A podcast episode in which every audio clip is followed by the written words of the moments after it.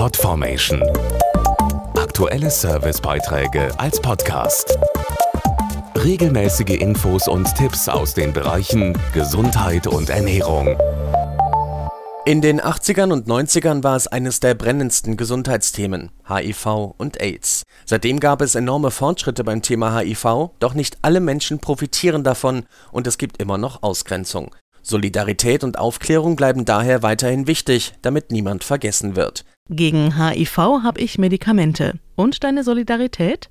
Mit dieser Botschaft ist die 46-jährige Lilian zurzeit überall auf Plakaten zu sehen, weil sie bei der Solidaritätskampagne Positiv Zusammenleben mitmacht. Als dunkelhäutige HIV-positive Frau hat sie immer wieder Zurückweisung erlebt. Ich denke, es ist wichtig, dass wir die Gesellschaft aufklären, damit wir mit dem Thema langsam anfangen, normal zu leben, weil es dauert so lange mit äh, Vorurteilen, mit Diskriminierung, mit Stigma. Lilian stammt aus Uganda und lebt bereits seit 17 Jahren in Deutschland. Sie ist Büroangestellte und engagiert sich für Migrantinnen und Migranten. Ich denke, dass jeder Mensch akzeptiert sein möchte, egal woher er kommt, welche Religion, welche Sexualität, dass wir leben und andere Leute leben lassen.